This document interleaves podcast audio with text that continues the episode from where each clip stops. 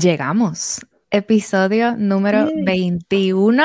Lorena Carrasquillo, ¿cómo estás? ¿Dónde estás? ¿Qué hora es en dónde estás?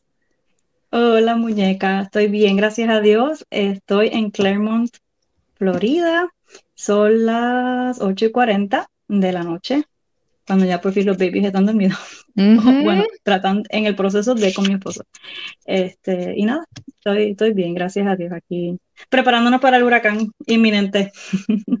¿Cómo te sientes estando no sé si tú llegaste a pasar alguno de los huracanes en Puerto Rico, si has pasado alguno allá en la Florida, porque esta no es la primera vez que algo como esto está pasando, aunque sí es histórico porque no se espera que la magnitud que se reciba, o sea, hace 100 años fue la última vez que pasó algo tan fuerte como lo que se estima que va a pasar. ¿Cómo te sientes emocionalmente siendo mamá, viviendo allá y con todas estas noticias que han, que han salido?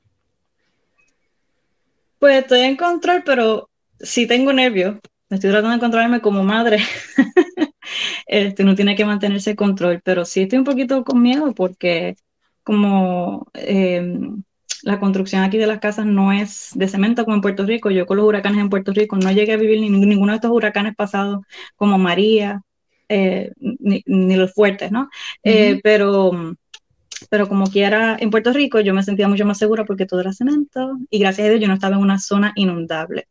Aquí, pues a mí lo que me preocupa son los vientos, aunque sea a veces cuando llueve mucho, unas tormentas de verano que llueven todos los días y hay esta um, lightning, esta rayos, esta tormenta eléctrica y se siente que la casa se va a caer. So, estoy un poquito asustada porque si este es el primero que voy a pasar en mi casa, otras veces lo he pasado en hoteles o me he ido del área este, pero hopefully pues no va a pasar tan fuerte por aquí. Estamos preocupados por eh, en Tampa, que es donde va a impactar. ¿Y que, cómo se protegen las propiedades allá? ¿Es como en Puerto Rico que de repente agarran paneles, tormenteras y todo eso o simplemente se, quedan esperando a que pase el evento atmosférico? Sí, no es como en Puerto Rico que hay tormentera, que tú consigues paneles, no, no sé, no se hace eso. Entonces, si vamos a poner como tape en todos los cristales que están más expuestos, ah, por cosa de que si se rompiesen, pero no tenemos así esa preparación, esa costumbre en Florida Central eh, de, de, tormentera. Sí hay, se acostumbra más en el sur de la Florida, que es donde generalmente los huracanes pues impactan más, pero acá no. Así que realmente la preparación ha sido eh, ¿qué te digo? Este, eh, guardar todo lo que tenemos en el patio, en el anay, eh, secure it con, con, mi esposo, he estado todo el día trabajando con eso. Uh sí, preparar, buscar gasolina, gas, todo ese tipo de cosas. ¿Y allá existen, o sea, tienes tu planta eléctrica o cómo se, la, cómo um, save the water, como que tienes una cisterna, cómo se, cómo es eso? Pues no tengo cisterna, así que a llenar la lavadora. Ah. Estamos utilizando todos los trucos boricuas. Exacto, eso es lo que hay. como buen puertorriqueño, los candungos, Ajá. Este, ¿Y allá tienes más familia que vive en la Florida?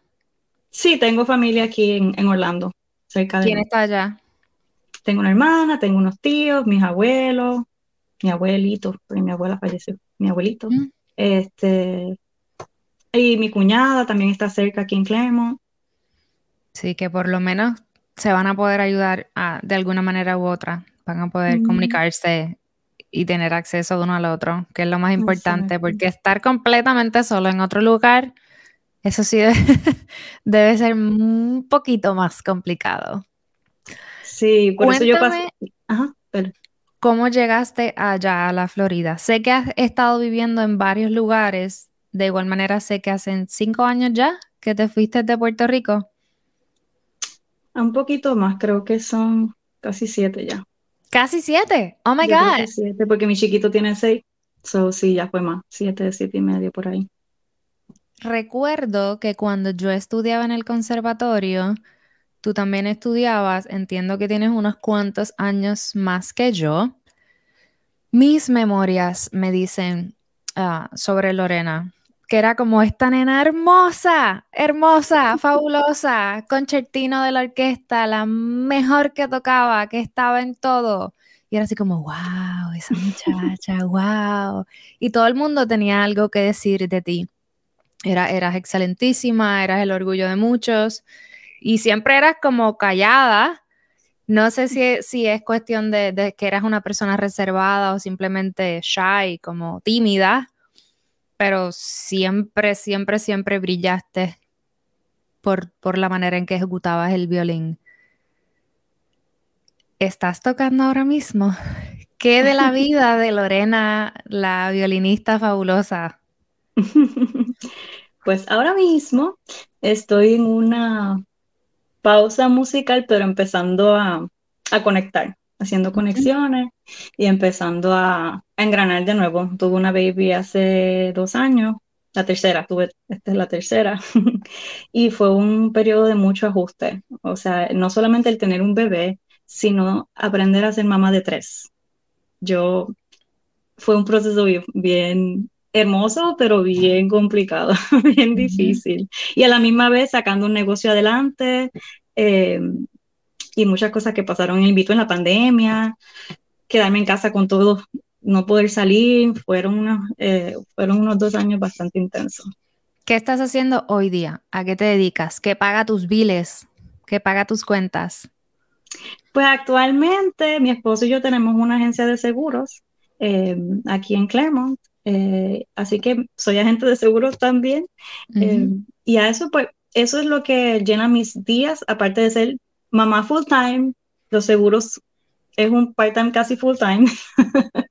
este, estamos tratando de, sacar eso a flote. Em, ya gracias a Dios está, está, mucho mejor, ya estamos como que en ese proceso de engranar. Em, pero actualmente eso es lo que hago. pero estoy, como quien dice, ya me está picando la vena de ver que qué hago y por dónde comienzo a, volver al violín. Yo estuve, eh, me mudé mucho cuando vine aquí, mm, a, la Florida. Llegué a la Florida, llegué a mm, el área de Sarasota, Bradenton area. Eh, un, sitio hermoso, me encantaba y rápido conecté, empecé a tocar en una orquesta, eh, pero tuve que moverme prontamente, como menos de un año. Entonces, ah, por el trabajo de mi esposo, lo transfirieron y tuvimos en, él trabajaba en Miami, estuvimos en el área de Pembroke Pines. Logré también contactar, envié mis videos y ta, ta, me moví y pude mm, tocar con una orquesta en Miami unas varias veces, como decir la Filarmónica de Puerto Rico, que nos llamaban así. Esta, y ya después también, como a los dos años de vivir en Miami, nos tuvimos que mudar hacia el área de Claremont. Y pues aquí este, me he dedicado a ser mamá full time primero y después ahora Coloro Seguro. Pero ¿sabes ya que hay un ambiente musical y que hay oportunidades para ti ahí? La hay, en Orlando hay, hay oportunidades, eh, tanto como violinista, eh, de orquesta eh, y también como maestra. este, yo estuve un tiempo, tenía mi estudio aquí en casa, tuve que hacer una pausa forzosa desde la pandemia y la bebé y todo eso, que también pienso, eso es otra cosa que está en mis planes. Pero necesito perform. Así que tengo muchas ideas, muchos sueños, muchos planes que vamos a ver cómo los vamos engranando. Si fuéramos a, ¿verdad?, hacer una historia cronológica para poder incluir el impacto que ha tenido cada uno de tus babies en tu vida. Te fuiste de Puerto Rico hace siete años. ¿Por qué te fuiste?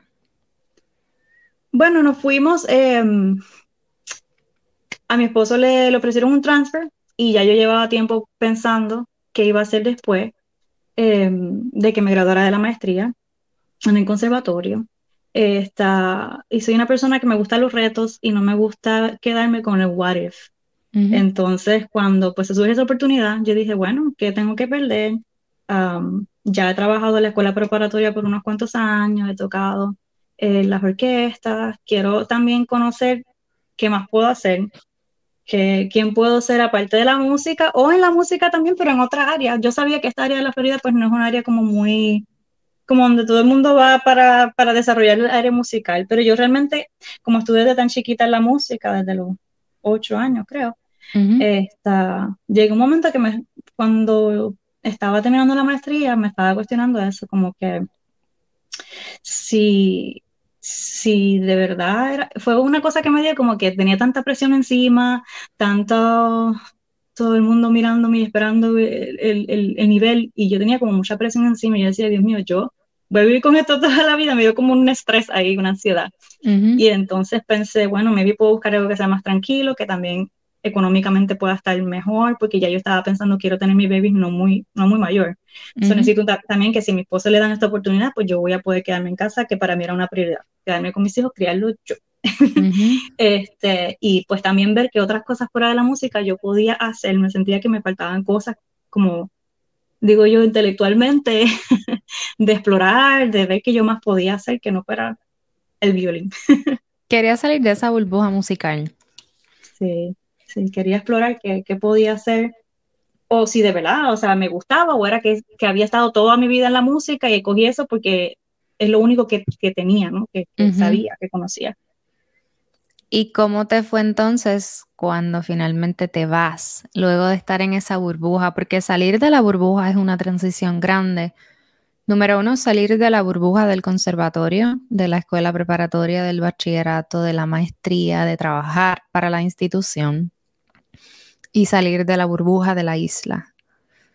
La cultura, el ambiente, la comunidad, la manera de trabajar, el cambio de profesión, porque entonces ya no eres Lorena la violinista, sino que fuiste y comenzaste a trabajar, me habías contado como maestra sustituta, así que fueron muchísimos cambios a la vez, más llega bebé número uno.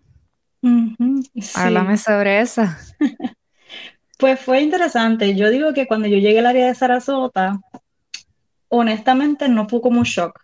Al revés, me gustó muchísimo. Primero porque es un área costera, so, tenía playa, aunque no son las playas de Puerto Rico, son playas hermosísimas también. Entonces yo la tenía cerca igual y sabes que el conservatorio está al frente al mar. Este, y yo pues a 10 minutos salía de mi, de, mi, de mi trabajo, de lo que estuviera haciendo, e iba a, a, la playa. Entonces, eso, tener la orquesta, que rápido la conseguí, y teníamos conciertos, más o menos estaba en el mismo ambiente. Lo único, el idioma, que al principio yo, pues, yo, yo fui homeschool en mis últimos años y hice todo el currículo en inglés y toda la cosa, pero no es lo mismo. Plum, de momento cambias el switch y, esto, y ahí es un área que hablan bastante inglés, no es tan latino como Orlando o, o Miami. Entonces, este, me estoy recordando ahora cuando llegué rápido, yo soy de las que no puedo estar sin hacer nada. Yo pues me voy a buscar un part-time en lo que sea.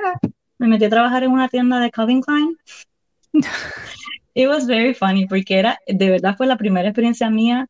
Yo siempre trabajé en la música, yo nunca tuve un trabajo de retail, nada. So yo me force, me, me, I push myself to do that. Yo digo, tengo que, tengo ya veintipico de años y todavía no tengo esta experiencia cuando hay niñitos de 16 que, que hacen esto. Y Exacto. Esa es su primera experiencia y trabajar en una tienda. Yeah, exactly. Entonces, pues mi, mi primera experiencia fue tocar con la filarmónica. Entonces, pues, tú sabes, aprenderle todo. Entonces, el idioma eh, es como que tú llegas y no te explican nada y tú tienes que figure it out. Entonces, sí fue un poquito fuerte ese, ese cambio. No duré mucho ahí. porque no, este, me sentía como que quería hacer otras cosas y empecé como maestra sustituta. Me gustó, me gustó esa experiencia eh, con, porque con, como que me familiaricé con el, la comunidad, fui a muchas escuelas diferentes, conocí mucha gente, me, I push myself, yo soy bien introvertida como dijiste al principio, soy tímida, menos cuando me paro en el escenario, pero fuera de eso, soy bien, bien callada, bien, entonces eso me, me ayudó a, esa parte que yo quería desarrollar. Y nada, después, este, ¿qué más? Eh, cuando me mudo al área del sur de la Florida, pues sí, ahí fue más shock. Ahí fue, no queríamos, estábamos en negación, no queríamos vivir en esa área, no era lo que pensábamos, tuvimos que hacerlo pues porque no había opción. Eh, y entonces trabajé de maestra, de, perdón, de, ya de maestra de música en una escuela y honestamente pues no fue la mejor experiencia. Eh, ahí yo aprendí que realmente... Yo he tenido experiencia sustituyendo maestro de música en la escuela elemental y a mí no me gustó. Número uno, de la manera en que se enseña la música acá es muy diferente. Yo siento que yo crecí en un ambiente musical muy estricto y muy serio y con un enfoque real y todo uno lo hacía como con un propósito. Y entonces de repente acá, yo lo he conversado con amistades, tengo amistades que son maestros de música y yo digo, para mí de la manera en que se enseña es como un juego, todo el tiempo es un juego, todo el tiempo. Y sí, esa, esa es una metodología fabulosa que funciona cuando tú estás eh, con una matrícula de estudiantes tan diversa y cuando tienes que impactar todos los grados, meaning todas las edades, desde pre-K hasta quinto o sexto grado. Así que ves niños desde cuatro años hasta 11, 12, 11, 12 años. Y obviamente tienes que poder demostrar la evolución de ellos en, la música. Pero yo no me sentía cómoda, como que yo no puedo enseñar así si yo aprendí a SA. Sí hay muchas distintas metodologías, metodología Suzuki, el, el ORF, acá lo utilizan increíblemente. Y, e igual los maestros existe una cantidad de capacitación para los maestros de música increíble. Las escuelas están equipadas a otro nivel, los instrumentos nos faltan, sillas, atriles, los recursos están. Uno tiene que estar muy, muy de acuerdo y conectado con la manera en que se enseña para poder como que seguir adelante. También si te toca en una escuela con eh, cierta población, uno siendo latino, sí puede ser un choque muy, muy grande también. También. Así que me imagino este, cuando estabas ahí, ¿estuviste un año o estuviste más de un año? Estuvo un, poco menos de un año porque ya fui a dar la luz al primer niño. Este, Pero esa fue la experiencia. Aquí hay la cultura de entertainment y todo tiene que ser fun. Y I agree with fun, pero sometimes la importante es la disciplina y todo eso. Bueno, esta, pues nada, honestamente, pues enseñar música general me di cuenta pues que no es lo mismo, tengo mi licencia y no es lo mío. Tengo mi licencia, lo puedo hacer si lo necesitara, ¿verdad? Pero yo necesito enseñar música instrumental, orquesta, violín, performing, eh, tener mi estudio o algo así, mi academia, lo que sea. Este, y nada, ya después vino el baby, fue un año hermoso, me lo disfruté completito, ¿sabes? Ya dejé de trabajar, estuve con él, como era él solo, pues cuando ya él tuvo seis u ocho meses, que dormía un poquito más en la noche, yo empecé a practicar mi violín de nuevo, eh, hice mi, mi página de, de, internet, empecé a promocionar mis clases, empecé a tener estudiantes, toda la cosa, y después, ups, ¿qué pasa? Pues este, nos tenemos que mudar para Claremont. Todas estas mudanzas eran por uh, el trabajo de tu esposo, que le requerían moverse. ¿Él sigue trabajando para el mismo lugar? ¿O es por eso que entonces crearon, que están creando el negocio? ¿O creciéndolo porque ya está creado? Sí, sí, este, cuando nos mudamos a Claremont fue porque honestamente también el shock, el shock este de estar solo, porque en Sarasota teníamos familia cerca y estábamos bastante cerca de Orlando, pero viajar del sur al, a Central Florida eran como cuatro horas y era más complicado. Entonces una de las cosas que queríamos es estar más cerca de la familia entonces también eh, Manuel, mi esposo, consiguió una buena oportunidad y dijimos, pues, bueno, ya estamos acostumbrados a mudarnos, que hemos dado otra mudanza, yo ya me reinvento otra vez, que me enseñó muchísimo, ¿no? Pero, este, nada, ya al mudarme acá, pues rápido quedé embarazada de la segunda. Y, entonces, y yo tenía muchos planes y metas de empezar la academia acá y toda la cosa, pero al quedar ya con la segunda es como que, wow, esto es a whole nother level. Like, ser mamá de uno es casi, para los que tienen más de uno, especialmente más de dos y, ya de dos en adelante, ya es como que a whole new level. Sea, yo tuve que aprender a ser primero mamá de dos. Y ya dije como que, diantre, sabes, el tiempo de verdad que ni para practicar, porque cuando no es uno es el otro, y cuando ya termino con los dos estoy exhausta. Entonces, este, pues, pues cogí, eh, entonces, sí, ahí mi esposo cuando llegó aquí, pues él trabajaba para una compañía, la compañía de Sprint, que hizo un merge, no me acuerdo bien qué pasó, que bueno, este, su plaza pues dejó de ser. Yo estaba embarazada con la segunda, a punto de dar a luz, porque habíamos comprado carro, había comprado casa, y a un mes de, estar aquí, pues nos enteramos de eso, y a, dos meses de dar a luz yo me entero de eso. Entonces fue fuerte ese episodio porque... ¿Qué hicieron? Mira, primero que nada, Dios me preparó para este episodio porque yo cuando llegamos en noviembre y en diciembre a mí me da ansiedad es difícil de explicar. Yo me levantaba todas las mañanas como si fuera a tocar un concierto, pero era una ansiedad de que, ¿y qué pasa si Emanuel se queda sin trabajo? Y todavía tenía el trabajo. ¿Qué pasa? ¿Y qué voy a hacer yo? Yo no tengo, todavía ese tiempo yo no tenía mi professional certificate, no sé cómo es en Texas, pero aquí tienes que tener, son como pasos, y tenía solamente el provisional, la licencia provisional de educación. Este, para tener la profesional tenía que tener experiencia de no sé cuánto tiempo, creo que era un año o dos, enseñando en, en, una escuela regular. Y yo con un niño a cuesta chiquito no me iba a ir a la escuela y me dio esa ansiedad y me puse a buscar y encontré un programa que te preparaba de manera virtual y te daba la oportunidad de estar con Florida Virtual School para, esta, para hacer el, ¿cómo se llama eso? El training o el internado, el internship. Y yo lo comenté con mi esposo, le dije, estoy ansiosa por esto, lo voy a hacer. Y este, eso fue, empecé a estudiar en febrero, pasa esto en abril o mayo, y ya yo estaba, yo no estaba tan ansiosa porque ya yo tenía el control de que, ok, para esto es que, digo, el Señor me preparó. este, entonces, así con la barriga bien grande, hice mis internados. Y cuando, cuando y mi esposo empezó a trabajar en otra cosa, lo que veíamos que hacíamos, pero ya tenía en mente el negocio, sí que trabajando con licencias, viajando, yo con la barriga, fueron episodios bien eh, retante.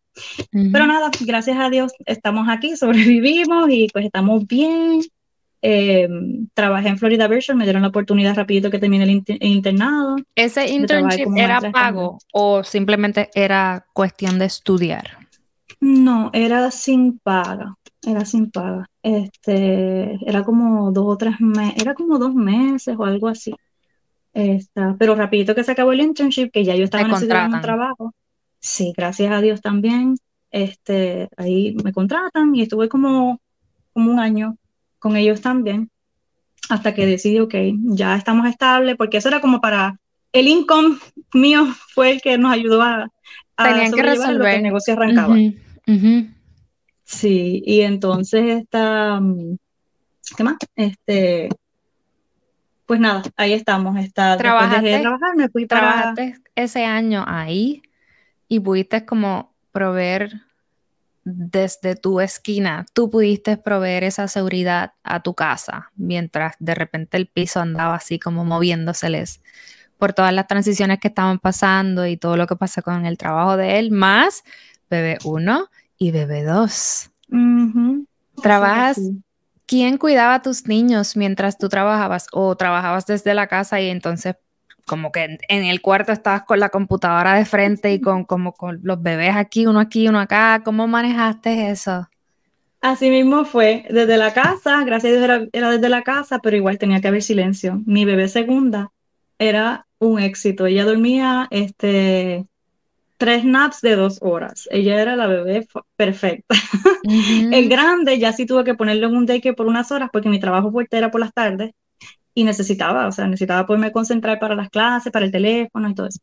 Este, pero entonces durante el día, lo que era input, information en la computadora y eso, que era bastante trabajo, tenía como sobre 200 estudiantes, pues yo lo hacía así, o sea, me levantaba, bregaba con la baby, cuando dormía, tiqui, tiqui, la computadora, y así, por lapso, hasta las 8 de la noche que terminaba. Todos los días. Sí. ¿Empezando a qué hora? Bueno, el trabajo es de 8 a 8, pero realmente eh, es el mejor trabajo que yo tuve. Es exigente, fuerte, pero el equipo era una cultura bien positiva de, mm. de, de, trabajo. Este, y no sé, había mucha, se ayudaban mucho los maestros, era bien positiva, I loved it. Y nada, era de 8 a 8 estar disponible, pero realmente tú trabajabas tus 8 horas, tú ponías tu horario dentro de, esa, dentro de esas 12 horas. Ok. Que entonces también esa flexibilidad te ayudó a poder manejar tu tiempo con los babies y con tu trabajo. Y en ese tiempo sí pude dar clases de violín un poquito también. que ayer era cuando tenías tus estudiantes en tu casa a raíz de haber creado tu página de internet y haberte promocionado. Correcto. Y en ese tiempo entonces sí, ¿qué, ¿qué clase dabas? Violín, violín privado. Y pero mi, cuando estabas en, en, conectada en la computadora. O español. Me certifiqué como maestra en español. Ok, entonces terminas de trabajar para ellos. ¿Qué pasa después? Eh, después de eso, pues decido que ya estamos, ya no necesito este estrés, puedo volver a ser mamá full time. Fue un struggle bien grande de mommy guilt. El poner a la nena en el cuido y, y, y la nena no poderle dedicar el tiempo que yo hubiese querido cuando era chiquita Entonces, pues por fin mi esposo me dice, ya relájate, puedes dejarlo, ya estamos bien. Y pues me relajé, me relajé también, que me duró un mes el relajo. y salí embarazada de nuevo. Ay, Dios mío. Este, o sea que realmente no pude relajarme tanto como hubiese querido. Eh, pero bueno, una bendición del Señor. Este, una sorpresa, pero una bendición también. Y nada, este, ya después de eso, pues eh, ahí sí que pues es más difícil, ya con tres. Fue un reto para mí porque yo con dos me iba para todos lados. Yo no soy de estar en la casa todo el día, yo soy de que vámonos para la biblioteca, vámonos para el parque, dos veces al parque. Yo no puedo estar en el mismo sitio todo el día, me da ansiedad. este, y pues ya con tres chiquitos, porque eran tres under four, ¿sabes? Todos ahí corriditos, este, fue muy fuerte, no, no podía porque se, me pierde, ¿no? En un parque me da miedo que alguien se lo lleve, lo que sea. Y además que vino la pandemia, ya ahí la pandemia. ¿Cómo manejaste esto que mencionaste de mommy guilt? Ha sido un proceso mm, largo. porque, o sea, ah. algo que quisieran que abundaras es, no es común eh, tener en, este en esta época. Yo no tengo hijos, por ejemplo. So, en, nuestra generación, porque entiendo que pertenecemos básicamente a la misma generación, no es muy común tener bebés joven. Tú lo hiciste porque fue tu decisión. Y también no es común tener más de un bebé. Tú tienes tres hermosuras. Así que es todo esto ha sido tu decisión y tienes un, un matrimonio maravilloso y tienes una familia completa y sólida, pero ¿cómo has manejado emocionalmente el mommy guilt? De que en cierto momento no has podido hacer todo lo que has querido, quizás hasta porque no tienes a alguien que esté al lado contigo y te acompañe un día a, estar con los tres niños en el parque, porque oye, sí es cierto que las mamás, las titís, las cuñadas, las suegras y de momento tener a alguien ahí que te dé ese support, sí ayuda. Y, y hasta para tú agarrarte una noche con tu esposo, como que aunque sean dos horas, de vamos a ir al cine porque no es solo ser mamá, también es ser esposa, es ser mujer, son muchas facetas. En tu caso, la variedad de, de trabajos que tuviste, el haber abandonado la música que era tu vida y que, tu esencia estaba tan conectada a eso. Cuéntame de eso. de la mujer, de la mamá, de la esposa, de, de esas luchas mentales o esos momentos de guilt de culpa que de repente te han calcomido así como que, ah, Lorena, ¿qué haces? Sí, sí. El mommy guilt es intenso para las mamás que me están escuchando empezando o, a mitad o a lo último siempre. Es algo que tú tienes que aprender a convivir con eso porque no se va. No se va, no importa, o sea, si, si estás todo el día con ellos, porque yo he experimentado todas las facetas. Yo he experimentado, ok, me voy a dedicar a criar a los niños y nada más. Y este es mi identidad. Este es lo que yo soy ahora por un buen tiempo. Entonces me he dedicado a trabajar part-time, como te dije em, eh, anteriormente, y full-time también. Ahora, pues, y han sido como stages. So, cuando estuve trabajando en Florida Virtual, que era un full-time, ese momento era horrible, era horrible y bueno, nada. Con la ayuda de Papito Dios, que siempre me guiaba y, y, y yo les pedía que me ayudara, ¿verdad? Y él siempre me dirigía este, a dejar, dejar mi carga sobre él y, y, que él me guiara cómo criar a los niños y dejar el control, porque el mommy tiene que ver mucho con el control, de que yo quiero que esto sea así y no es así. Y yo soy una persona que lucho mucho contra eso. Bien difícil de go de control. Así que el mommy tiene que ver mucho con letting, este, el control. Una vez tú sueltas eso, es como que, ok, todo baja.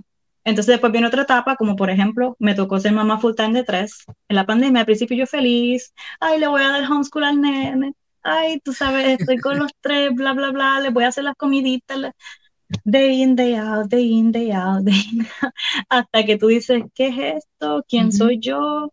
Este, estoy como un, como un ogro gritando todo el día, estoy chochado, no me toquen, no me miren, no me hablen. Este, como que me amargué también, entonces el guilt, ¿por qué estoy así? ¿Por qué reacciono así? Es un ciclo, las mamás que me escuchan lo conocen muy bien. este, y nada, esta, como pues tuve que buscar ayuda profesional para esta última etapa de la pandemia, o sea, una depresión, yo pensaba que era una depresión postparto, pero me di cuenta en el proceso que era más una depresión, depresión pospandémica este, que otra cosa. Está por el estar aislada, estar sola, muchas horas largas, este, y, con tres niños, supliendo las necesidades constantemente y no tener nada para, para, para, aprendí mucho en este proceso, aprendí, una de las cosas más importantes que aprendí es que yo no puedo estar sin aprender algo nuevo. Y cuando pasa un día que yo no aprendo algo nuevo, si sea una nueva palabra en el diccionario, si sea algún fact de whatever, del, de un país o algo así histórico, cultural, whatever, yo mm, me voy como que apagando. Entonces, mm. una vez I figure out eso con, con mi psicóloga, fue un big step. Fue un, un, un big step en y, y, trabajé unos pasos, tuve que volverlos ya cuando la pandemia se mejoró, ponerlos en la escuela de nuevo, luchar con el móvil de que no voy a estar con ellos todo el día, o sea, los estoy dejando, pero no, ella me decía, si tú estás bien, ellos van a estar bien, y si tú los dejas unas horas en las que tú puedas invertir en ti y tener tiempo para hacer las cosas, respirar, bañarte con calma, peinarte el pelo, ¿sabes? ese tipo de cosas, hacer ejercicio, eh, hasta las tareas del hogar, que hacerlas con niños es bien stressful, es casi imposible. Así que yo empecé a andar esos pasos y, y aprendí mucho del, de, de, cómo manejar ese mommy guilt. Y lo último fue dejar el, el, control. Que si no pueden comer hoy la comida hecha en casa y tienen que comer un fast food, ¿verdad? Uno busca que sea el mejor fast food que hay. Que si no pueden, este, que si hoy tuvieron que ver más TV porque tuve que hacer tal cosa, pues tuvieron que hacerlo. Y ya, mañana es un día nuevo y comenzamos y así. O vivir día a día y no con ese control. Yo estaba como muy muy intensa. ¿Y qué tú crees que te llevó a eso? Porque sí, de repente podemos tener ciertos estándares de cómo debieran ser las cosas, pero no es como que tú estás constantemente en contacto con otra mamá perfecta, no es como, o, o no sé, o no sé si tenías algún tipo de presión externa, como que hay alguien diciéndote que no lo estás haciendo bien, que no lo estás haciendo que no estás dando la milla extra o que no estás haciendo lo suficiente. ¿Qué crees tú que es lo que ha provocado ese, esa culpa, como que esa vocecita que te dice Lorena por aquí, por allá, esto sí, esto no, esto lo estás haciendo bien, aquí estás fallando? ¿Qué crees que ha um, triggered, como que ha activado ese lado por el cual tuviste que buscar ayuda profesional? Pues yo pienso que mm, tiene que ver con que yo cree esa identidad. O sea, todos mis primeros años de, vida y de juventud, mi identidad era Lorena la violinista. So, cuando llego aquí, ahora quién soy? Eh, ok, soy Lorena que está figuring it out. cuando tengo los hijos, Lorena la mamá, para esto yo nací, esto es lo que yo tengo que hacer y lo tengo que hacer igual que cuando estaba en el conservatorio, la misma presión que yo me ponía, o sea, todo excelente, perfecto, así como soy bien perfeccionista, con los schedules, con la disciplina que hablábamos ahorita, toda esa disciplina que yo aprendí en la música. La estabas aplicando a tu rol de madre. Exactamente, como todo lo que yo aprendí en la música, yo quería implementarlo en, como madre. Y, al, y ah, como no llegar a mis estándares que yo me puse, este, y también pienso que estamos en una era de mucha información, de un overload de información. So, que tú no quieras, abres el Facebook y está este comentario de que, ay, deja los trastes para después y deja el laundry para después porque los niños algún día se van a ir de casa y tú lo vas a extrañar. Ok, oh my goodness, soy la peor madre porque la veo una tanda de ropa y ellos estaban ahí solo jugando. Ese tipo de cosas. Eh, también he cuidado mucho ahora lo que consumo eh, y he regulado mi, mi tiempo en, en el Internet sea Facebook o cualquier red social, cualquier cosa. Yo tuve un tiempo que decir, yo tengo mi mejor amiga Rosita, que eh, también es colega, violista, Rosa Sierra, y yo, yo hablaba de esto, yo le decía, tienes que coger un fasting de podcast de mamá, de, porque entonces que uno dice, yo no sé hacer esto, pues yo voy a leer libros, voy a, voy a meterme en el internet, voy a buscar todos los tips y te saturas de información y cuando no llegas a ese nivel, eh, que muchos de estos libros están escritos por, por hombres que no están todo el día en la casa con, con niños, ni tienen las mismas emociones, hormonas como tienen, eso es otro gran factor, el hormonal. Es un caos hormonal cuando tienes hijos y lactas también. So, anyways, eh, yo creo que tiene que ver con la identidad. Este, y, y todas estas experiencias me han ayudado a ir entendiendo en este último proceso que busqué ayuda, que es bien importante la identidad, quién tú eres eh, y en qué, en qué está centrada tu identidad. En mi caso, yo soy una persona cristiana y mi identidad está en que, que yo soy una hija de Dios, soy amada por Dios, pero no es lo que yo puedo hacer, o lo que puedo o no puedo hacer. Eso me ha quitado un, me quita un peso, pero lo descubrí hace poco, yo soy yo cristiana desde siempre, pero en todo este proceso de ir madurando muchas áreas, es como que wow, porque yo no sabía o no pensaba esto antes, que peso me he quitado encima. o sea, si hoy fallo como esto, mañana es un día nuevo y vuelvo y empiezo y, no importa las veces que falle, no mide mi calidad de persona, de, de, o de lo mucho que lo ame o a mis hijos y lo mismo con cualquier otra cosa que haga, con la música también, que como te decía al principio, yo me estaba cuestionando quién soy yo con el violín, si de verdad me gusta y, y, y al despegarme de la identidad de la música, al principio fue un shock.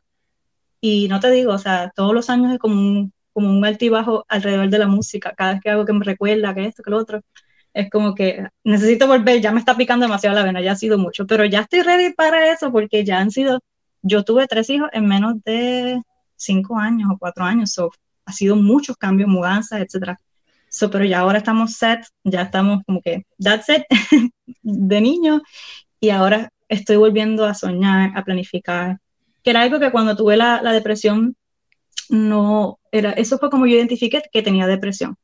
Yo no podía yo sentía que yo estaba en un túnel y no podía ver más allá. Yo no tenía capacidad de soñar. Yo no me podía concentrar leyendo un libro que me encantaba leer. No quería, cuando la gente dice que tiene depresión y dice que no quieren comer, no es que yo no tuviera hambre, es que yo no tenía como el apetito, como que a mí me encantaba probar cosas nuevas. Y eso se me había ido. Y yo, pues como un canto de pan ahí ya, ¿sabes?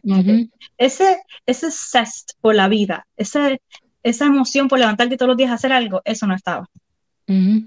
Así que, este, he aprendido mucho.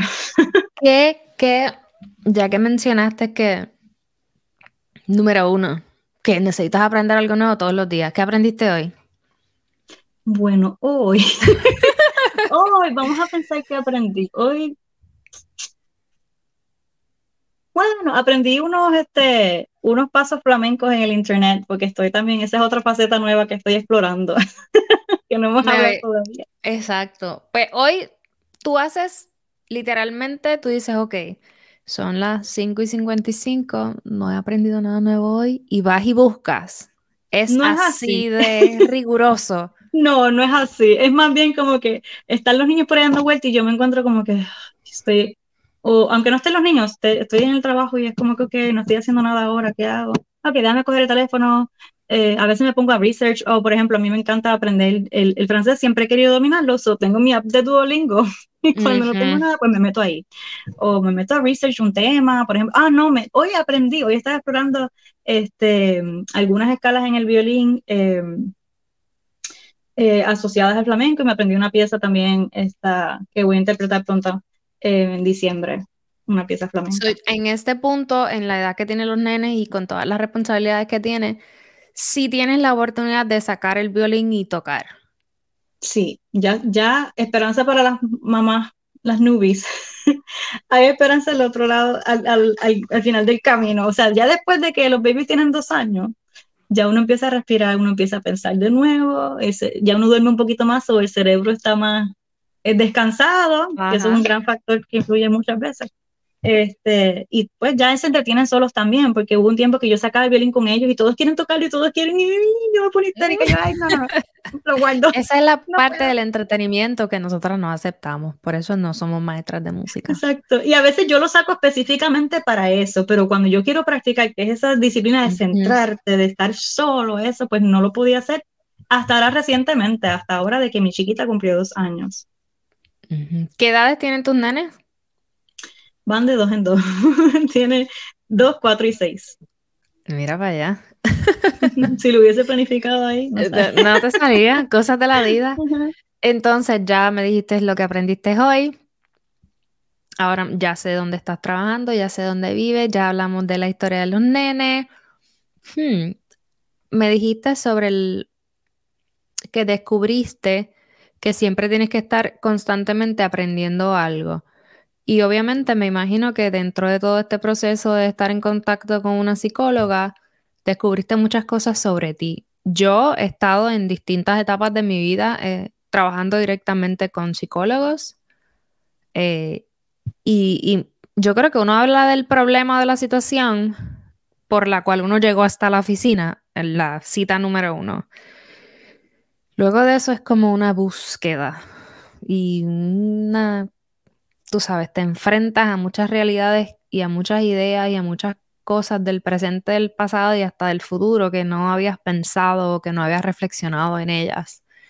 Eh, y me imagino que obviamente has descubierto mucho todo ese lado de la importancia de, de tu ser, de que tú estés en sintonía contigo mismo, contigo misma, y de la importancia que es que tu salud mental y emocional estén bien para que todo en ti esté conectado y tú puedas eh, ser la, mejor mamá, la mejor profesional, la mejor esposa, la mejor amiga y, la mejor de acuerdo al estándar que tú creas en, en todas esas cosas. Así que, ¿cómo fue que descubriste o cómo fue que llegaste a esto del flamenco? ¿Fue a través de todas estas ideas y opciones que la psicóloga te puso en la mesa o te hizo a ti poner en la mesa? Porque yo digo que los psicólogos no te dan la opción, los psicólogos saben qué preguntar para tú decir la respuesta y después ellos te miran así.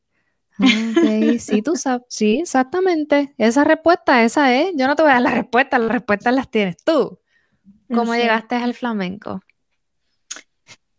Pues mira, a mí siempre me ha llamado la atención el flamenco. Yo decía cuando me gradué de universidad, que terminé con todo mi papeleo, yo quiero hacer dos cosas. Quiero aprender francés bien, que yo me pueda ir para Francia y tener una conversación. Y, quiero aprender flamenco. ¿Por qué flamenco? Porque, o sea, me gusta la música, escucharla.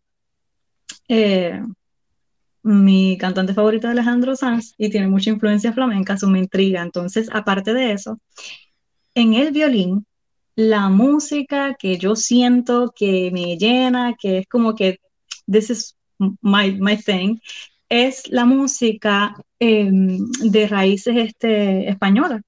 Eh, todo lo que, español o gitano más bien.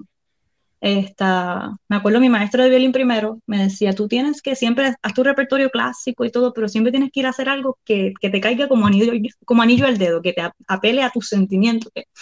Y él empezó a ponerme esta música de Sarasate, que es virtuoso, música virtuosa de violín, pero siempre con español, aire, aire gitano es español. Y desde jovencita, desde que estoy en la escuela preparatoria, pues estoy haciendo esa música. Y es como que otra música me pone nerviosa tocarla o, siento que me va a temblar el arco y me pongo todo esto. Como decir, la música clásica como Mozart o algo así me pone bien tensa, honestamente. Uh, siento que tengo que como que forzar la personalidad, como que guardar la personalidad, ¿sabes?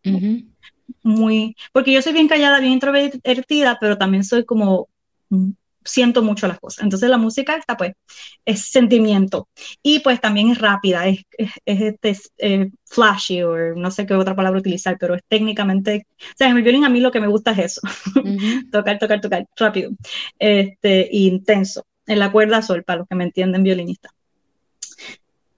Así que pues siempre me llamó la atención y siempre quise aprender flamenco para entender esta música de cómo se construye a través del cante, del toque, del baile, cómo, porque son unos ritmos bien complejos, o quería entender la estructura, ¿sabes? De, cómo, cómo está, qué compases son y este tipo de cosas. Anyways, no pude cuando me gradué, sí hice un poco de francés, fui a la Alianza Francesa, pero me quedó eso en el tintero. Y cuando trabajo con la psicóloga, pues ella empieza a preguntarme, pues tú tienes que descubrir quién tú eres y este, hacer algo para ti, que te guste, que te llene. Y yo estuve pensando como dos semanas, ¿qué voy a hacer? ¿Qué? algo que me, que me dé un espacio. Pensé varias cosas, pero nada. Y de momento me acordé, me acordé del flamenco. Y nada, empecé a research y encontré una, una maestra, este, excelente, es puertorriqueña, pero lleva muchos años en Orlando y me enamoré, me enamoré de esto, porque desde el primer día fue como, como cuando tú cuando, dicen you come to a, full circle es que le dicen, como que se cierra el círculo. Desde que yo entré al pasillo, que es como que el, el aroma de, de, los sitios de ensayo, eh, el piso, o sea, es como decir, como back to el conservatorio, aunque es otra setting porque es baile. Y yo no me considero bailarina, pero yo lo que quería era aprender y, me acuerdo que la primera clase fue una, una bulería, que la bulería son unos compases súper complejos con unos acentos irregulares. O sea, ¿qué es esto? Pero me voló la cabeza. Yo estaba día y noche tratando de figurar el compás. Ah, qué increíble. sí, maravilloso, de verdad que... ¿Eres buena bailarina de flamenco? ¿Cómo? ¿Eres buena bailarina de flamenco? Estoy en proceso, estoy beginner, pero mi meta con esto es, bueno, al principio mi meta era solamente aprender y no ponerme esa presión. Ponerme esa presión, yo estoy aquí para disfrutar, esta es mi terapia. Y yo le decía a la maestra, esta es mi terapia, como quien dice, no me, no me empujes mucho, que esto Pero según ha ido pasando el tiempo, eh, se ha hecho un grupo más grande, llegan otras que bailan más, que, y sabes que lo que más me ha gustado es una comunidad que son de todas las edades. Eh, desde jovencitas de 14, 15 años, 20 y pico, 30, 40 y pico, o sea, somos bien diversas la maestra es genial en, unir todos los niveles, las clases multiniveles y, de las edades y todo, o sea, y ver gente que tiene 50, 60 años con una energía, con una capacidad de, hacer tantas cosas, que yo me pienso, estuve analizando esto y digo, yo me sentí que la música, si yo no tenía tantas, ciertas metas o alcanzaba ciertas cosas para cierta edad, before 30, I was done, en el aspecto como de performing. Eh, y el flamenco me ha hecho como que respirar, como que, wow, no tengo un deadline. Realmente en este, en este ambiente no hay un deadline. Después que tú lo hagas bien, así que yo no tengo prisa, no es como que quiero hacer la super solista flamenca, pero eh, hay mucho que aprender, es demasiado lo que hay que aprender, se voy a estar ahí por buen tiempo y ahora en, eh, yo estaba como cuyéndole esto, pero la maestra que va a hacer un show y quiere que yo participe, así que estoy bien nerviosa porque no es lo mismo. Pero... va a ser ah, una presentación, en tu caso, eh, grupal, con una pareja, tú sola. ¿Qué va, qué va bueno, a hacer? ella quería darme, ella en una me mencionó como que te atreves a ser yo. Si fuera violín, sí, pero todavía no llevo tanto, llevo como un año, así que vamos a, vamos poquito a poco, porque otra cosa que me di cuenta con la maternidad es que mi, el cerebro, o sea, como la capacidad de yo antes me memorizaba muchísima música, 10 páginas, como si nada. Y ahora como que memorizarme hace una secuencia de 8, de 16 pasos era como un achievement. Por eso digo que es mi terapia también. Así que nada, pero sí es un show grupal, son diferentes números y diferentes, a veces somos tres, a veces somos 10 y así. Pero también voy a tocar, que es lo que más me emociona. Este, que es como que mm, el full circle está ahí, como que, ok, I'm gonna perform again. Maybe no es música clásica, pero sí es lo que me gusta. O sea, igual lo voy a hacer en excelencia. ¿Siente guilt porque no es música mm. clásica? ¿Por, por, ¿por qué? Porque no es música clásica. En lo absoluto. Estos cinco años me han enseñado que no importa el tipo de música que toque, no importa lo que haga con mi vida, si enseño, si, si soy agente de seguros, si soy realtor, que by the way también tengo esa licencia que no lo comenté. Este, haga lo que haga, no cambia quién soy yo. este, así que sí, si me hubieses dicho cinco años atrás, yo siempre quise explorar esto y explorar otras áreas y era como que no, yo soy clásica, ¿sabes? Esa, esta burbuja que tú has hablado mucho anteriormente y esta división bien grande, este, que toca mucho en la calle, pues entonces ya no, no está en el, en el canon. este, de los músicos clásicos. Así que no, no siento nada de Gil, al revés, me ha dado, me ha venido a dar ese joy, esa, esa ilusión de nuevo, que como que yo me sentí estancada en un momento dado hace no más de cinco años, ya siete años atrás. este, así que ha sido bien, bien, bien positivo. ¿Y qué, qué más viene? Sé que vas a continuar ah, con tus clases de baile, que vas a tener este concierto, que vas a tener esta presentación. ¿Qué otras cosas vislumbras, además de continuar perfeccionando tu francés? ¿Qué otras metas, qué otra chispa te llama luego de todo este redescubrimiento que has tenido? Yes. Yo antes era de hacer muchas metas muy específicas y por eso me gustó mucho cuando te escribí la primera vez felicitándote por el podcast de la, em, la primera persona que invitaste, se me escapa el nombre de la muchacha. Ama, Ama Ríos. Ama, ella fue genial. Como ella decía que ella hacía planes bien largos y ahora con, ¿verdad? con su enfermedad aprendió a hacer planes cortos, metas cortas, cumplir y seguir con la otra. Pero yo aprendí eso sin tener que pasar, ¿verdad? Por una enfermedad como la de ella. Yo aprendí eso también. Este, porque aprendí que, que, la vida se construye día a día, no es como que, ok, voy a tocar un recitalista seis meses preparándote y cuando pasa eso, se acabó y ahora qué. Entonces es como que siempre el next step. Y ahora para mí, yo me estoy disfrutando el momento, ¿sabes? Hoy tengo mi clase de flamenco, a ver qué puedo sacar hoy. Tampoco me meto presión porque esto no es, no tengo un deadline de que a los 40 años no llegué, ya no, no puedo formar parte de una comunidad o no puedo perform. Y, eso, descubrí que eso también es lo que a mí me gusta hacer, perform. sea lo que sea, es, es, la, el, alegría, la emoción de transmitir un mensaje, estar en, en un escenario, sea como sea. este, Bailando, no, siento nada. Eso está genial. De todo un poco.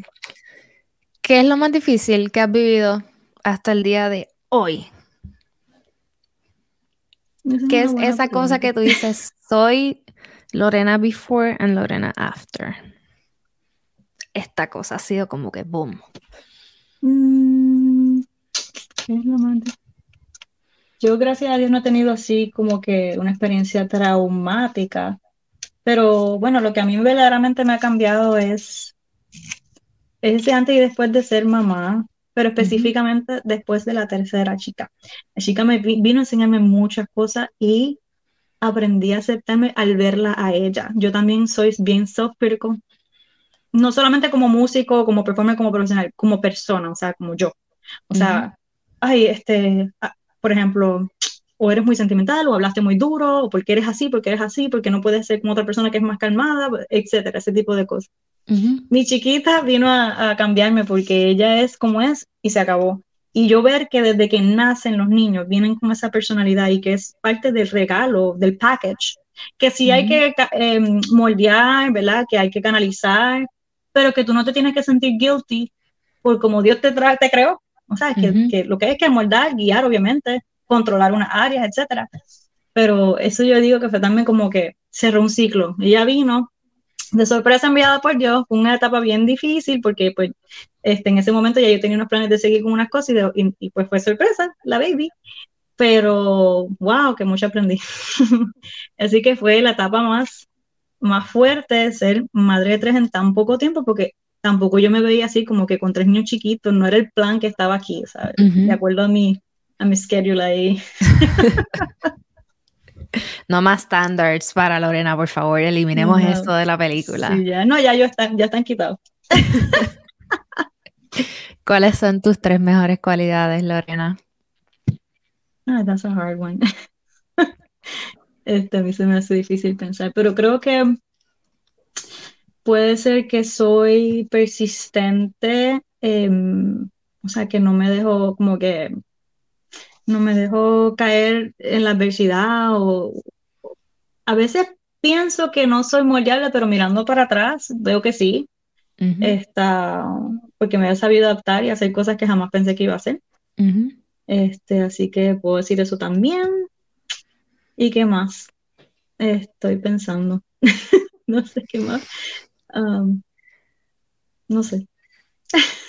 Persistente, ¿qué más? Te voy a obligar a que me digas más. ¿Qué más es Lorena? ¿Cómo más es Lorena?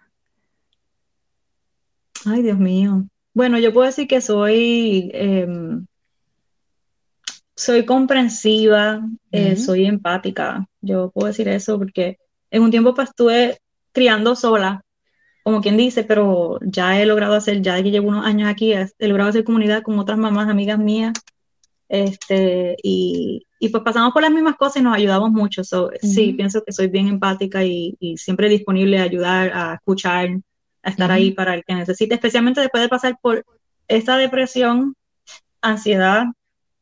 O sea, yo antes era así como bien tímida, ahora yo hablo y lo digo y digo, porque qué está pasando por esto, ya yo entiendo cómo se siente y yo no quiero que, que, alguien esté pasando por eso. Y como no lo dice, pues aunque no lo diga, que escuche lo que yo tengo que decir y si le, cae, le cae, que, se que, que, sepa que no está solo y que, que se, se, puede salir de eso.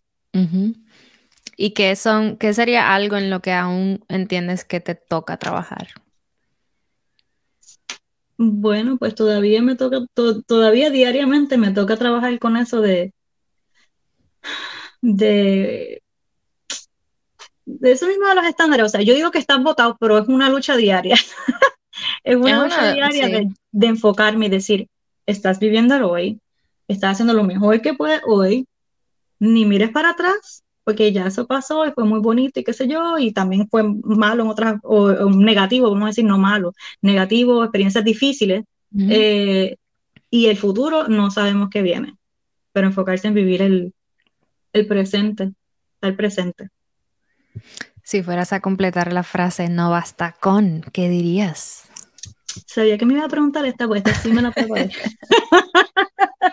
léela, léela. La voy a leer, la tengo aquí. Lo sé. Vi el lápiz y yo dije, ella la escribió, ella la tuvo que haber escrito.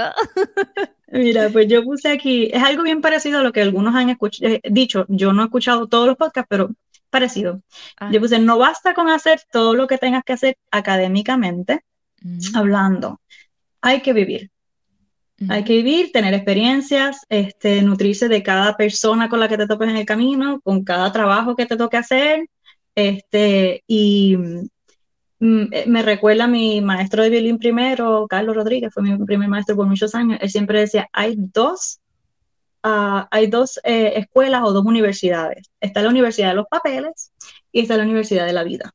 Y las dos son igual de importantes, igual de necesarias. Y siempre me decía, no te olvides, él me lo decía todo el tiempo, no te olvides de vivir, porque si tú estás tocando violín todo el día, todo el día, todos los días, todos los días, y, un día, y, y al otro día te mueres, ¿qué van a decir? Esa niña lo único que hizo fue tocar violín todo el día.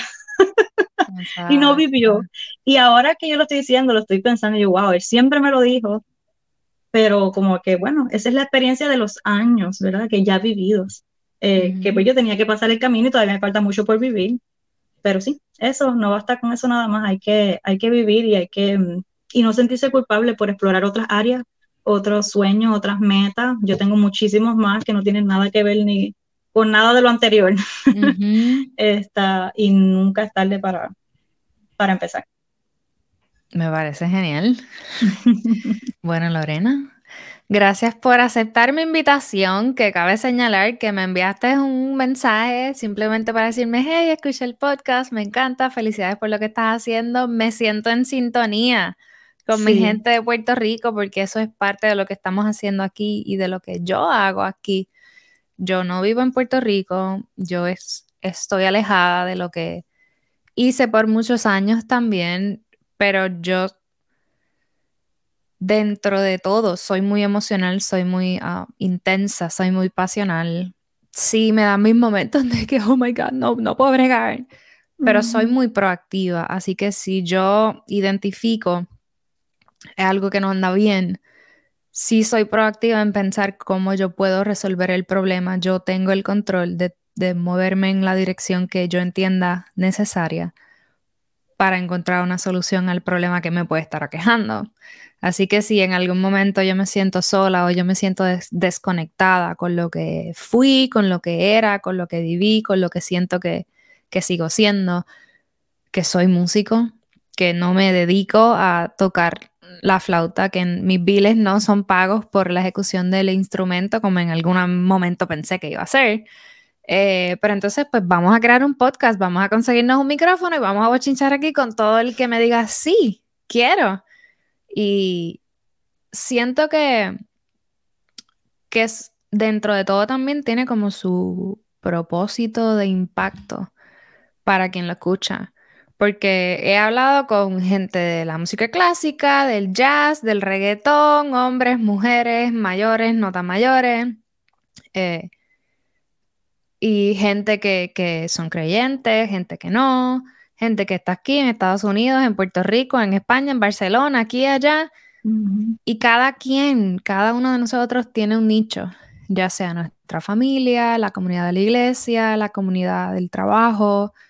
Eh, como tú dices, tú tienes tu comunidad de tus mamás. Yo no soy mamá todavía, así que no he entrado en esa comunidad todavía. Cada uno de los invitados y cada uno de nosotros tiene su propio nicho y su propia comunidad y su propio fan club. Como que yo estoy segura que cuando este episodio salga, toda tu familia lo va a escuchar, quizás las mamás con las que estás. Yo ya he entrevistado a otras mamás aquí en el podcast que van a ir como que, oh my God, otra mamá, músico, déjame ver qué ella tiene que decir. Y de esa manera es que podemos tener un impacto positivo en, en los demás y podemos conectar. O sea, literalmente gracias a uno de estos episodios, unas amigas empezaron a hablar, como que llevaban 10 años sin hablar, si de repente una escuchó a la otra y fue como que, mira nena, te escuché ahí en el podcast, que es de tu vida. Así que sí, uno puede, uno puede tener un impacto y uno puede conectar y sentarse y poder verbalizar lo que uno ha vivido y por lo que uno ha pasado desde un enfoque natural y real. No como que aquí estamos en el escenario y tenemos que ser perfectos, ponte en pose, sonríe, da pelo, camina, uno, dos, tres, saluda y toda la vaina. Entonces, sin seguir todos esos pasos, pues es, es hasta cierto punto liberador.